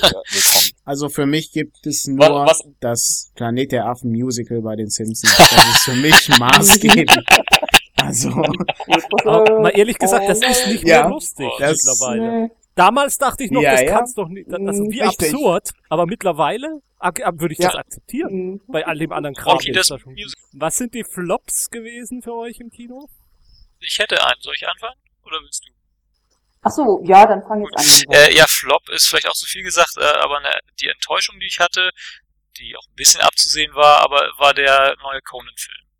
Den fand ich kaum mehr als Mittel, weil ähm, klar, maß, maßgeblich ist natürlich immer der gute alte Ani-Film, beziehungsweise es hätte ja auch mit einem neuen Film der Anspruch, äh, äh, der Einspruch für einen solchen Film hätte ja auch sein können, sich mehr an die Buchvorlage zu orientieren. Äh, aber ich finde, es ist beides nicht gelungen. Also der war ein mittelmäßiger Actionfilm, Fantasy-Actionfilm mit ein paar netten Szenen und sicher auch einen gar nicht so uncoolen Conan. Also der, der Conan selbst war ganz nett besetzt, aber also da war ich doch. Ja, also ich war nicht so häufig im Kino dieses Jahr. Das heißt, ich habe also die ganzen Remakes äh, wie Das Ding und Conan und so, das habe ich alles nicht gesehen. Ähm, Jetzt bin ich nicht mehr sicher, äh, ob äh, der letzte Tempelritter beziehungsweise Season of the Witch mit Nicolas Cage in diesem Jahr, also in 2011 startete, oder ob er äh, schon 2010 gestartet ist. Es ist, äh, ist zumindest unterhaltsamer Trash mit Nicolas Cage. es ist äh, also ganz unterhaltsam für den Abend. Ähm, lief denn Transformers 3 in diesem Jahr? Der war nämlich auch scheiße. Aber hallo war der schlimm. Ja, ja. Der war äh, gewaltig. Also das, äh, meiner Meinung nach wird äh, jeder äh, Teil schlechter. Äh, wobei Also ich habe noch keinen Also, gesehen. äh, ne, nee, nee, Es- da muss ich stimmt. widersprechen. Ich fand tatsächlich den dritten Teil besser der, als den das zweiten. stimmt, der, Der zweite war eine reine Werbegeschichte für den amerikanischen Du hast recht, der- Militärkomplex. Der zweite hatte noch sowas wie eine Ansatzweise. Du meinst der ja, dritte? also der dritte. Ja, der dritte hat Ja, den Vorteil, dass die Mondlandegeschichte am Anfang ganz witzig ist. Aber dann ist er auch nur ein Werbefilm fürs Militär. Und, und äh, ich sag mal, das, was am schlimmsten am zweiten Teil war, war, dass äh, der Fokus noch auf den Eltern war und dass der Junge zum College geht und Gott, das war grauenhaft. Ja. Egal, das war auf jeden Fall auch scheiße. und äh, Und du warst noch gar nicht dran. Entschuldigung, aber ich, ich konnte mich nicht zurückhalten. brach aus ihm heraus. Ich habe noch nie einen Transformers-Film gesehen. Ja, das ist wirklich eine gute Sache, ja. Jetzt hast du was anderes gesehen, was du dieses Jahr wirklich schrecklich fandest. Lissandra ist doch dran. Aber ich glaube, wir haben denselben Film, Jens, oder? okay. Achso, du hast was anderes noch. Ja, Ja, also beide die 20. Wie könnt ihr das gleiche würfeln? mh, äh, nee, die 20 hatten Roland und ich, aber Jens und ich haben denselben Film geguckt. Äh, okay. Äh, und zwar haben wir kürzlich Your Highness geguckt. Eine Oh. Fantasy-Komödie. Ja, also im Trailer sah er ja soweit ganz nett aus und Natalie Portman, se- ne? Aber normalerweise ist es ja so, man guckt einen Trailer Mhm. und dann denkt man, naja gut, die witzigsten Szenen waren im Trailer. Aber da haben sie es hingebracht, dass die Szenen im Trailer noch witzig wirkten und als sie im Film dann auftauchten, Oh je. da war gar nichts mehr. also da war einfach überhaupt kein Lacher drin. Also ich habe kein einziges Mal gelacht, nicht mal geschmunzelt in dem Das ganzen ist Film. bitter. Also geht es dir da ungefähr so wie mir bei jeder einzelnen Tour unter Half-Man-Folge. Ja, Ja. die sind auch nicht witzig. Also jetzt mal ganz primitiv werden. Der Höhepunkt des Filmes war für mich der nackte Arsch von Natalie Portman. Sonst war da wirklich Zumindest nichts. konntest du den Film was abgewinnen. Insofern ähm, war es nicht ganz Ja, aber wegen sowas gucke ich mir jetzt so einen Film auch nicht. Das glaube ich, ja. Also, Zumal die Szene auch recht, recht kurz ist. Ja, da muss man abwägen, das stimmt. Also das ist so ähnlich wie bei Transformers. Die Dinger gehen auch, die gehen äh, zweieinhalb Stunden oder sowas. Also Und da gibt es dann nur nackte ja, Metall-Ärsche. oder eben äh, hier die, ähm, ich weiß nicht, wie die, wie die Darstellerin im dritten Teil heißt, die wurde ja dann äh, verändert. Du Äh, meinst mit der hochgenähten Oberlippe? ja, ja, genau. Aber es ist, naja, grässlich. I- Ist das nicht der, der äh, Angelina Jolie? Ja, ja, Mhm. Nee, nee, nee, nee, nee, dieser Klon wurde ausgetauscht, weil er irgendwie judenfeindliche Witze gemacht hatte oder sowas in der Art. Das war auch noch so eine seltsame Geschichte. Mel Gibson? ja Mel, Mel Gibson hat Shia LaBeouf Mel Gibson ist- äh, Frau gespielt. Ja, so, so war's. Ja. Ich glaube, ich muss den Film doch mal gucken. Nee, die, die haben, die haben Megan Fox ausgetauscht gegen so ein, ähm, so ein Unterwäschemodel.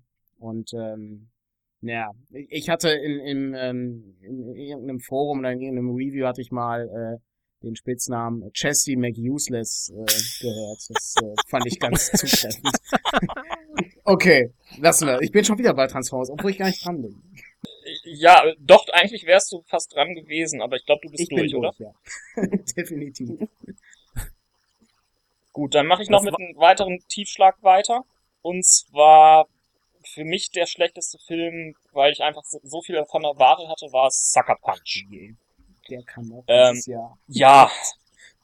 Ja, der Film, der Film lief tatsächlich auch letztes Jahr. Ähm, irgendwo im April ist er angelaufen, meine ich. Äh, und der Film ist optisch die Wucht.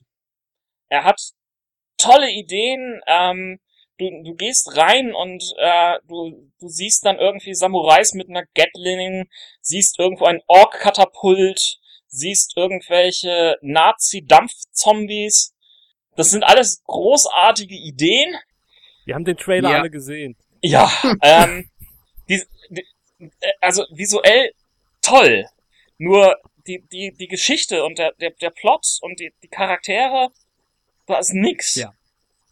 Ähm, die, die, die Hauptdarstellerin spielt die ganze Zeit wirklich ähm, apathisch neben sich, äh, was gegebenenfalls sogar noch was mit dem Plot zu tun haben könnte, denn sie ist eigentlich irgendwie eingeliefert in eine Irrenanstalt und träumt das Ganze nur. Und ähm, Spoiler. Nein, nein, das kriegt man relativ am Anfang mit. es ist nicht die große Auflösung zum Schluss. Aber die große Auflösung zum Schluss ist so ziemlich die beschissenste Geschichte, die ich irgendwie je mitgekriegt habe. Denn das ist, ähm, da, da wird der Film sein, sein Titel äh, wirklich getreu, das ist ein Schlag in die Magenkuhle.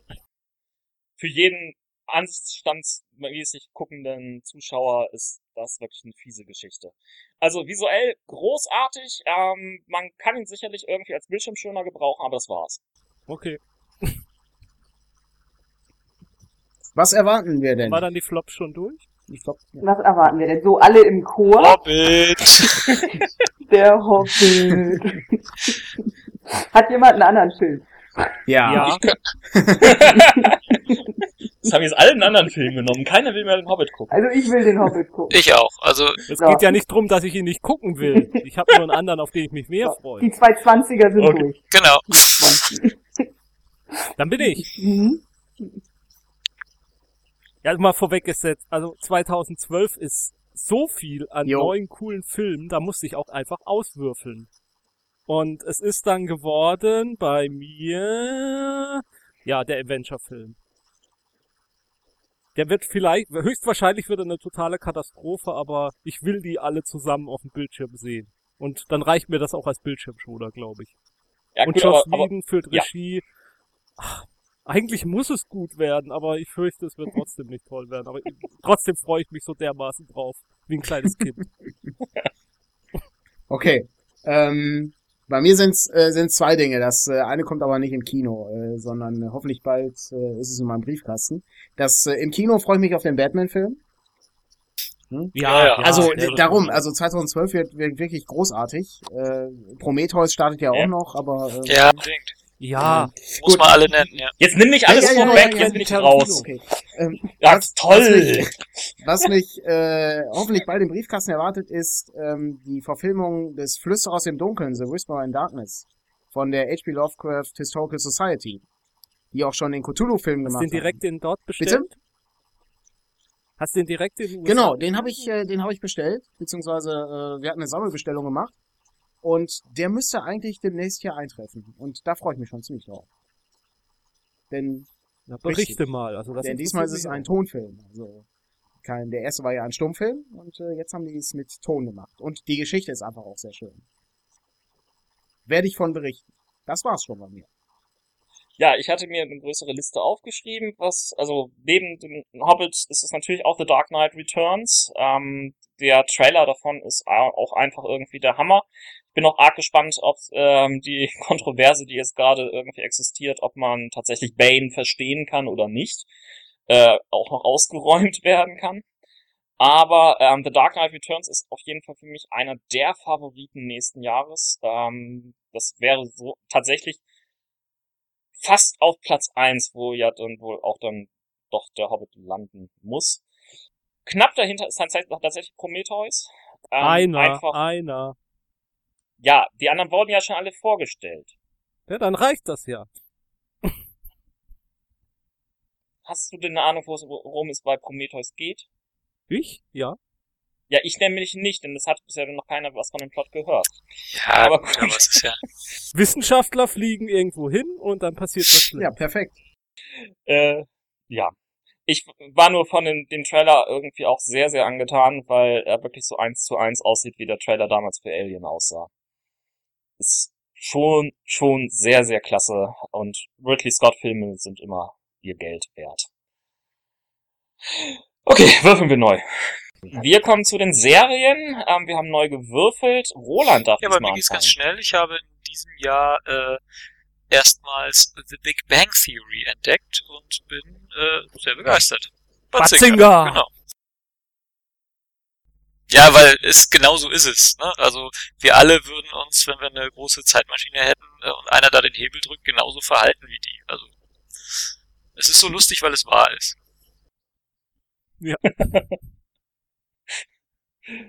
Okay. Ja, sehr viel mehr brauchen wir, glaube ich, noch nicht großartig zu sagen. Dann machen wir einfach mal Popopok Jens, Popopok Jens, Popopok Jens.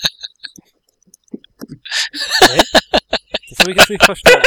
Den hast du jetzt echt nicht verstanden? Nee. Knock Knock Penny? Knock Knock Penny? Ach so. Okay. Ich war schon in Westeros. Ja, Game of Thrones. Mehr muss ich nicht sagen. War für mich das Fernsehereignis des vergangenen Jahres. So hast du irgendwie immer gar nicht gewirkt. Also das war, für mich ist äh, diese Serie das beste Fantasy, was es, äh, ich sag mal, auf Celluloid oder was auch, auf was auch immer das mittlerweile gebrannt wird und aufgenommen wird, existiert. Also das geht nicht besser. Das äh, ist unglaublich gut. Hast du die Bücher denn angefangen? Ja, natürlich. Also Ja. Okay. ganz fantastisch. Also Mhm. Mhm. ganz groß. Ich war unheimlich, äh, unheimlich angetan davon, dass ähm, die Serie so äh, nah, so getreu den Büchern verfilmt wurde. Also das ist wirklich sehr schön. Und die Charaktere sind alle toll. Also da, da gibt's eigentlich ganz wenig. Da könnte ich jetzt auch stundenlang drüber noch äh, reden. Mhm. Also ähm, da gibt's so viele tolle Szenen. Unter anderem äh, Mhm. Littlefinger ist eine, also hat mir in den Büchern schon immer sehr Mhm. gut gefallen. Ähm, aber das führt zu weit. Da kann man mal ein Special drüber machen. Erstaunlicherweise schließe ich mich da jetzt auch einfach an. Ich habe Game of Thrones auch sehr, sehr genossen letztes Jahr. Wenn ich noch äh, ein oder zwei Serien hinzufügen dürfte, weil wir jetzt alle Game of Thrones hatten. Ähm, ich gucke im Moment ein, ein Uralt-Klassiker, äh, Babylon 5. Habe ich zu. Weihnachten geschenkt bekommen. Da gab's die. Ge Gilt aber nicht unbedingt als 2011 das ist wohl wahr, ja. Das ist aus den, Babylon 5 geht immer. aus den 90ern. Also es ist unglaublich gut. Ja. Das ist ja, also die Tricktechnik ist, ist grauenhaft, aber äh, die, äh, die Ja. Figuren, äh, die Handlung, das ist ja unfassbar gut. Ganz toll. Sie können nach Sahadum fliegen, aber sie werden Ja, sterben. Also, mein Gott, also was ist da? Und also ich habe das, ich habe das damals im Fernsehen, habe ich irgendwann mal so zwei, drei Folgen oder so gesehen, aber das ergibt ja vollständig Sinn. Also ich bin noch nicht durch Mhm. und die ganzen Mhm. Anspielungen schon in den ersten Staffeln auf spätere Dinge, ganz großartig, ähm, ganz toll. Und das andere ist The Wire. The Wire habe ich auch dieses Jahr erst angefangen. Das will ich unbedingt Mhm. auch mal gucken. Es steht so lange auf meinem Amazon-Wunschzettel schon. Kaufen Keiner lohnt schenkt's sich. Ganz toll. Auch ganz Ja. toll. Nee, es geht nicht Also, um Schenken, ich es geht darum, wann wollen wir es gucken. Hallo Hörer, also wenn ihr mir noch was Gutes tun wollt, ne? Aber ich bin schon wieder übersprungen worden. Ach, Entschuldigung. Ja, ich wollte nämlich Dann was, was anders machen und äh, hab Game of Thrones nicht genommen. Was? Ich habe Game of Thrones bei dem, bei dem, auf was ich am meisten warte. Das, da mache ich jetzt, Oh. bringe ich jetzt schon mal vor. Nee, weil ich finde, jetzt geht die Handlung ja erst richtig los. Also da bin ich jetzt richtig, richtig gespannt, was sie so mit einigen, wenn einigen Schmeißt du kommt, alles durcheinander, von Sandra. denen Hier. wir, ja, ich weiß, von denen wir wissen, was kommt. Aber das hat jetzt thematisch gerade gepasst. Nee, und deshalb habe ich gedacht, ich nehme Dr. Who. So, Dr. Who gut. Ei. Ja, ja, das war letztes Jahr auch wieder sehr, sehr Und schön. ich mag auch die, Ganze. die ganze Geschichte um River mag ich einfach. Also Dr. Who ist das, worauf ich mich im nächsten Jahr am meisten Ja, freue. ich weiß, ich hatte das auf Jens Liste gelesen und dachte, ha, ich mach's andersrum. So. Ihr seid vielleicht zwei Spalter. Mhm. Männer kommen vom und Ja. Frauen, ne? Männer mögen Game of Thrones, Frauen mögen Dr. Who. So. Beides nicht gesehen, find's trotzdem lustig. Sind wir jetzt durch mit, äh, was wir toll Ja. finden? Ähm, ich glaube, Daniel war Doch, noch doch, nicht. ich, Nee, doch, ich hatte Daniel mich vorgedrängt. Daniel hat ja. sich überall ja, ich habe mich, reingeschmuggelt. ich hab mich einfach so vorgedrängt. Okay, dann haben ein paar Leute noch was mit, auf was sie sich freuen. Sandra und ich ja nicht mehr. Die Flops haben wir noch. Ähm, Ach ja, die Flops. Ich glaube, ich Haha. bin immer am Anfang, äh, kann ich nichts benennen. Also dazu habe ich auch zu wenig geguckt. Jens? Äh, Torchwood Miracle Day. Ich habe die ersten drei Folgen geguckt. Ich find's äh, ja wirklich nicht toll. Also ich weiß nicht, was das soll. Nee, also, Gibt mir, gibt mir gar nichts. nee, also ist auch mein Flop. Also nach, nach Children of Earth, äh, wahrscheinlich konnte man da ja auch nichts mehr besser machen, aber diese Amerikanisierung jetzt von Torchwood, nee, ist es, ist nicht mein Ding. Was ich dabei irgendwie immer gedacht hatte, war letztendlich, äh, sie haben eine einzige Story, die sie eigentlich irgendwie sinnvollerweise in einer Doppelfolge gepackt hätten. Zehn Folgen daraus zu machen, nee. Ja, ja. Wird mit ein Problem sein da dran, ja. Äh, meine Flop-Serie ist aber eine andere britische Serie, ähm, nämlich Outcasts. Eine britische Sci-Fi-Serie, ähm, unter anderem mit Jamie Bamber, ähm, die in Südafrika ausgedreht äh, wurde und die um die Besiedlung eines anderen Planeten geht und äh, dann allerdings irgendwie gerade auf diesem Planeten vor allen Dingen viel großartige Intrige und ähnlichen Spaß bieten soll. Erinnerte teilweise so ein bisschen an diese uralt Steven Spielberg-Serie Earth 2. Aber ähm, Earth 2 hatte noch einen Plot. Oder besser gesagt, Outcast hatte zwar auch so etwas wie einen Plot, aber das war eigentlich eher mehr vorgespielt. Es war, hat mit den ganzen Charakteren nicht funktioniert. Es waren keinerlei Charaktere, mit denen man sich irgendwie reinversetzen konnte oder die ansatzweise liebenswert wären oder nee, nee, die, die Serie lohnt sich wirklich nicht und es wird auch aus gutem Grund nicht fortgesetzt. Ja, bei mir war es äh, im Grunde nichts. Also ich, äh, ich versuche dann die schlechten Sachen zu meiden. Äh, was ich angefangen hatte, waren irgendwie äh, hier The Cape, äh, aber das äh, war ganz grauenhaft. Äh, schade eigentlich. Also die erste Folge war sogar noch ganz witzig, aber dann wurde es immer schlechter. Unter anderem, äh, wem es aufgefallen ist, der Junge hat immer dasselbe Comic-Heft gelesen. Es muss ein ganz trauriges Kind gewesen sein. Es gab nämlich nur eine Ausgabe The Cape. Das, das war's eigentlich schon. ja, was erwarten wir denn? Äh, hatten wir Sandra übersprungen? Nee, ich hatte mich doch Jens angeschlossen. Ah, so, ja. Dann der Ausblick. Ja, muss ich Roland. dann ja jetzt wohl ähm, Game of Thrones sagen, aber das hätte ich auch äh, hätte ich auch so gesagt, weil ähm, ich das natürlich mitbekommen habe, dass es da irgendwie eine ganz tolle Serie gibt, die man unbedingt gucken muss. Und die Bücher habe ich natürlich, soweit ich sie gelesen habe, auch sehr sehr gern gelesen und ähm, großartig gefunden. Deswegen wird das wohl mal dran sein. Ansonsten äh, gucke ich Serien ja mehr so nach äh, DVD-Erscheinung auf Deutsch und da freue ich mich ein bisschen auf die vierte Dexter-Staffel. Jens, wie sieht es bei dir aus? Äh, ich hatte ja schon gesagt, ähm, äh, Doctor Who. Ich freue mich nächstes Jahr auf Doctor Who. Wie Ach ja, stimmt, stimmt. Das dauert so. zwar noch bis zum Herbst, aber ich bin echt gespannt, wie es jetzt weitergeht. Mhm. Um jetzt mal nicht sowas wie Game of Thrones oder Doctor Who oder andere wiederkehrende Sa Sachen zu nennen, ähm, ich bin gespannt auf die neue Serie von J.J. Abrams, nämlich Alcatraz. Ist mal wieder eine seltsame Mystery-Serie, ähm, in der unter anderem Sam Neill ähm, mitspielt als Hauptrolle. Und äh, für die Lost-Alumnis ist ähm, Jorge Garcia, äh, also Hurley, in einer ähm, Hauptrolle zu sehen. Ähm, auch das freut mich wieder. Ähm, es war eindeutig der liebenswerteste Charakter äh, von Lost und ähm, die Serie spielt auf der gleichnamigen Gefängnisinsel oder mit der Gefängnisinsel und es geht offensichtlich um Zeitreisen und andere Sachen. Sehr viel mehr ist bisher noch nicht bekannt.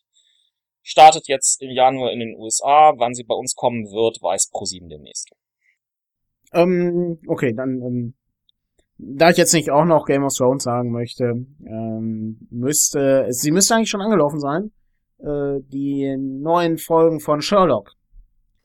Mhm.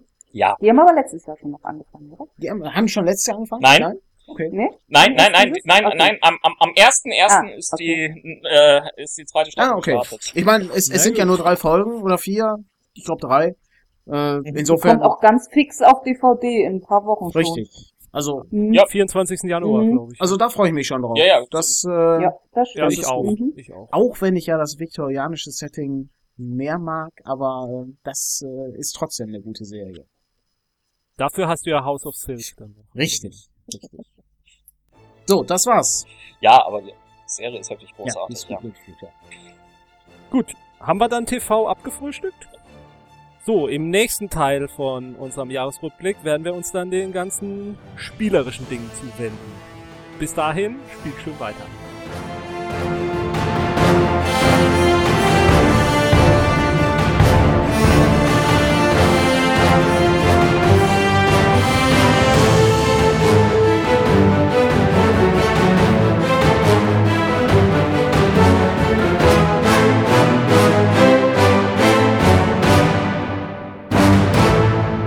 Dieser Podcast ist Mitglied bei analogspieler.de, der Portalseite für alle Podcasts rund ums gute alte Spielen.